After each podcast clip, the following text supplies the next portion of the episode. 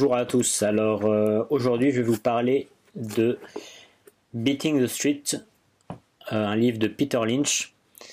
Euh, et donc en français, c'est Battre Wall Street, quelque chose comme ça. et donc ça, c'est un des livres que je recommande, qui fait partie de, mes 15 livres indispensables au niveau trading et investissement financier. Et alors, si vous connaissez pas Peter Lynch, vous pouvez aller taper dans Google et voir un peu qui c'est. Mais bien sûr, je vais vous en parler là tout de suite. Euh, alors, Peter Lynch, il était gérant d'un gros fonds, je crois du plus gros fonds action aux États-Unis dans les années 70-80.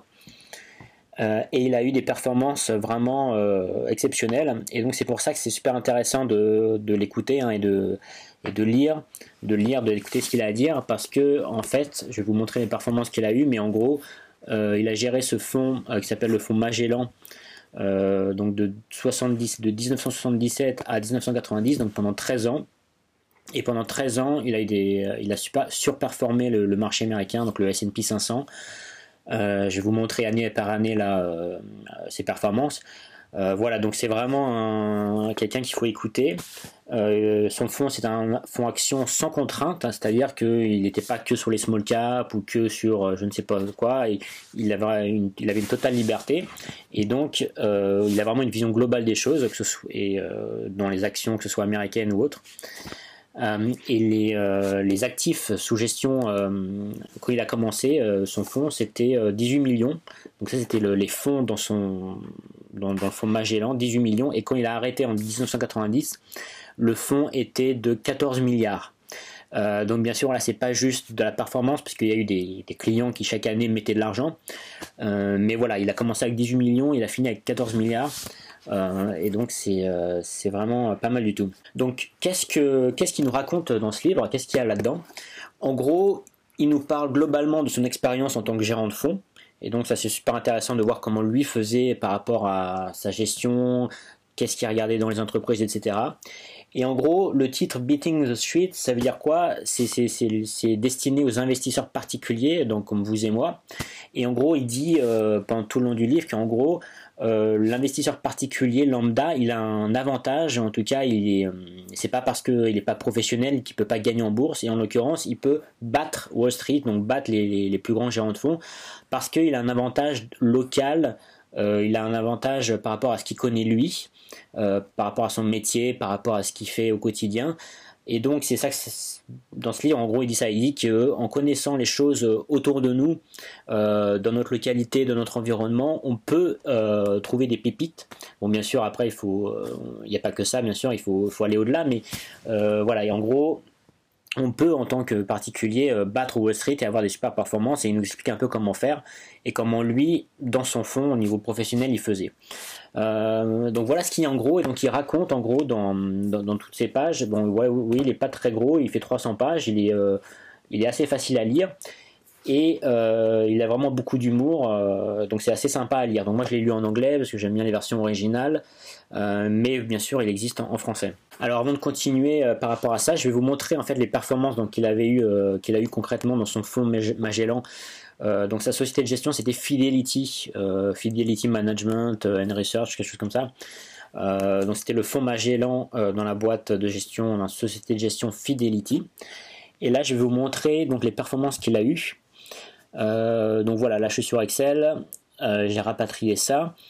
Et donc vous voyez le graphe en bleu, lui c'est ses performances à lui, et en orange ici c'est le S&P 500. Donc le S&P 500 c'est le plus gros l'indice américain qui regroupe les 500 euh, plus grosses entreprises américaines.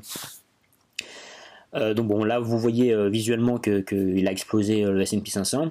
Et ici à gauche, je vous ai mis donc ici dans la première colonne les performances annuelles de Magellan, donc du fonds Magellan, donc pendant qu'il était gérant de, ce fonds-là, et à côté la performance du S&P 500. Donc le R c'est pour return, donc rendement ou plutôt performance. Et donc vous voyez, ici j'ai fait une moyenne en bas.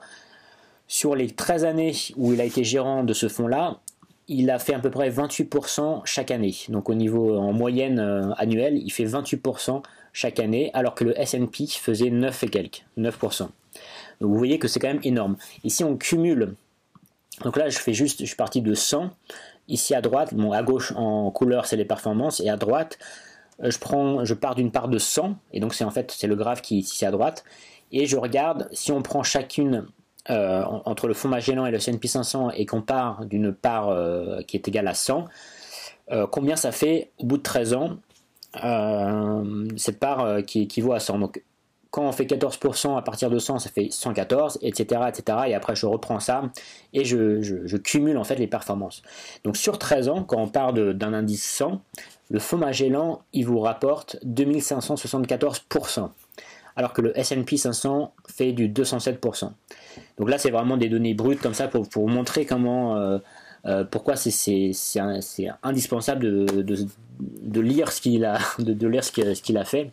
Peter Lynch, parce que c'est pas juste quelqu'un qui parle et, qui analyse en faisant des recommandations, il a vraiment géré euh, ça euh, voilà, concrètement. Alors on va retourner sur ce, livre-là plus concrètement. Euh, donc en fait il y a une grosse partie du livre, bon bien sûr tout au long du livre il distille un peu ses pratiques, euh, comment il fait, qu'est-ce qu'il fait, qu'est-ce qu'il regarde dans l'entreprise, mais il vous donne pas non plus de, checklist. Voilà, euh, quand vous avez une entreprise, vous faut, regarder ça, ça, ça et ça, et si c'est bon, euh, vous l'achetez. Donc c'est pas c'est pas comme ça, c'est plutôt en, termes de voilà, il y a beaucoup d'écriture, vous voyez, c'est du texte, hein.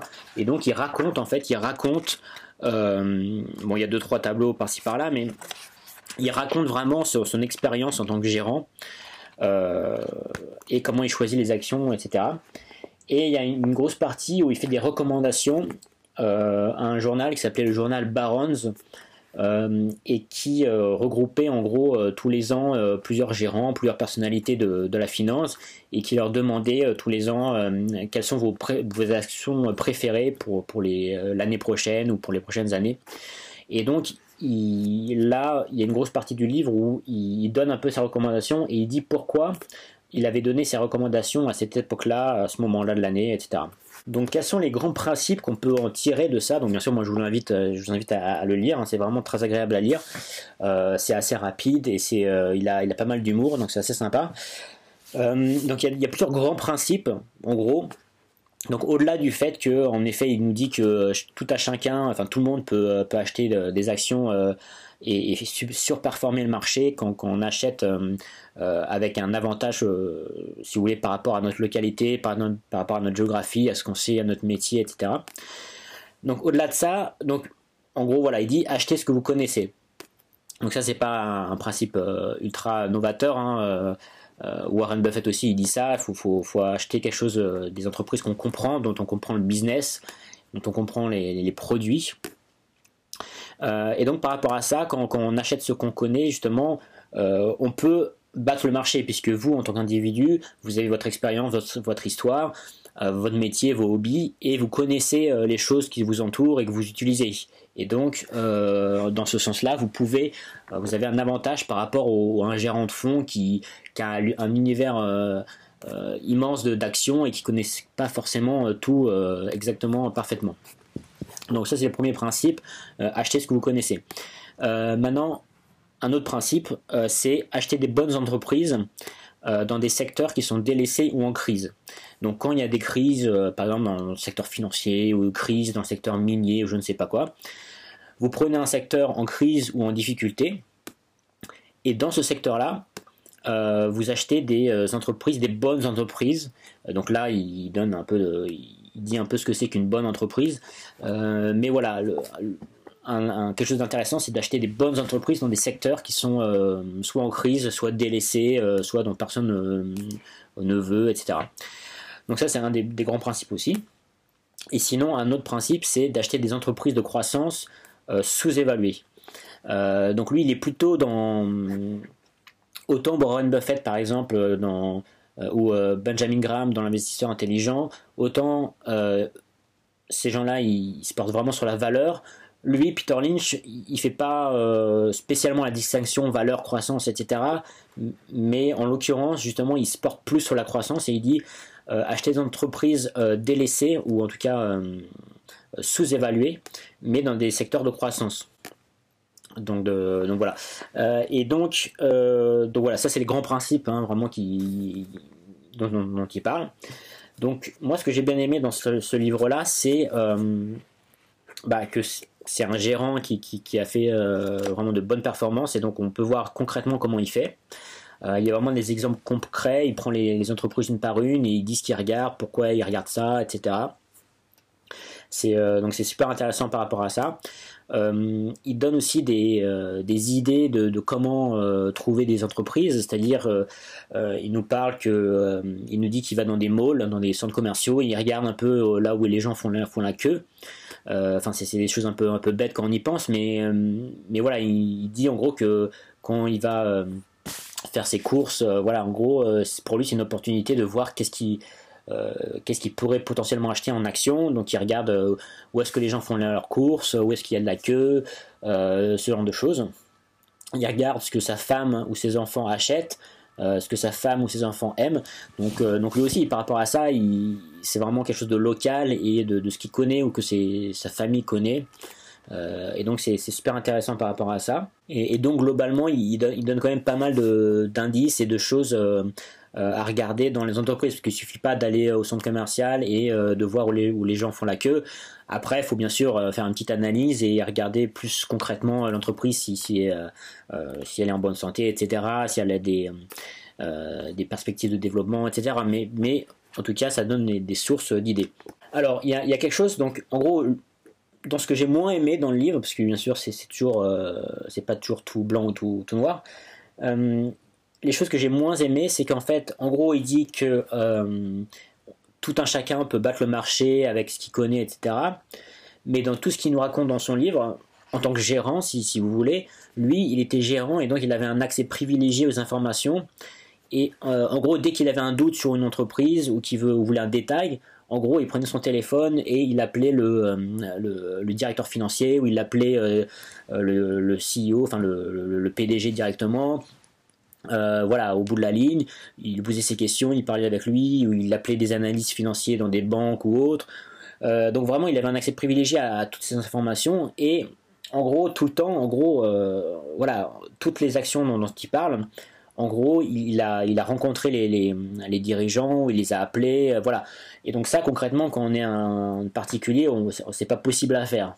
Du coup, il donne pas mal d'indices sympas pour les particuliers, mais au final, concrètement, lui, bah, il les appelle tous les jours, il a des, euh, PDG, des directeurs financiers au téléphone, euh, il a des visites, il a des réunions avec ces gens-là, euh, il va voir les entreprises, etc. Donc tout ça, c'est pas possible à faire en, tant que particulier. donc ça, j'ai trouvé que c'était un peu la limite dont il parlait. Et lui, ses performances de, de à peu près 30% ou 29% par an sur 13 ans, c'est bien joli, mais voilà, lui, il avait quand même un accès privilégié à tout ça. Donc ça, c'est vraiment la, je dirais la limite du livre, c'est-à-dire qu'il y a pas mal d'idées, d'informations sur les marchés, etc., sur les entreprises, mais en l'occurrence, voilà, pour faire ce qu'il fait, c'est quand même difficile. Euh, voilà, maintenant pour finir, il y a quelque chose d'assez intéressant que j'ai trouvé, c'est que lui, son fonds Magellan, en termes de diversification, il avait, euh, je crois, à peu près 1000, euh, titres en portefeuille à la fin de son, dans les, à la fin des années 80, 90 début des, de l'année 90, il avait à peu près 1000, titres en portefeuille, donc c'est énorme. Et, euh, et, donc en termes de diversification, enfin là c'était des contraintes de gestion, il ne pouvait pas aller au-delà de 5% d'un titre euh, euh, dans son fonds, donc, donc il, était obligé de diversifier. Mais voilà, il y a diversifié et diversifié, mais lui en l'occurrence il faisait des, grosses performances avec des, portefeuilles avec des centaines de titres dedans. donc Là, là c'est un peu l'extrême, hein, si vous voulez, parce qu'il y a des gens comme euh, Warren Buffett ou d'autres qui, euh, qui, préfèrent justement des, une répartition, en tout cas une diversification plutôt limitée à quelques titres. Et lui, euh, voilà, lui, il avait en portefeuille voilà, des centaines d'actions.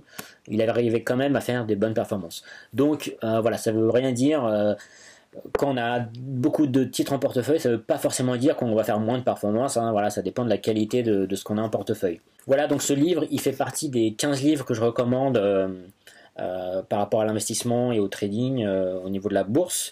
Et donc si vous voulez connaître les 14 autres euh, livres qui sont dans cette liste, vous pouvez télécharger ce, livre en PDF gratuitement en cliquant sur le lien juste en dessous de la vidéo. Voilà pour ce livre, donc c'est Beating the Street de Peter Lynch que je vous recommande. voilà, je vous dis à bientôt pour de prochaines aventures.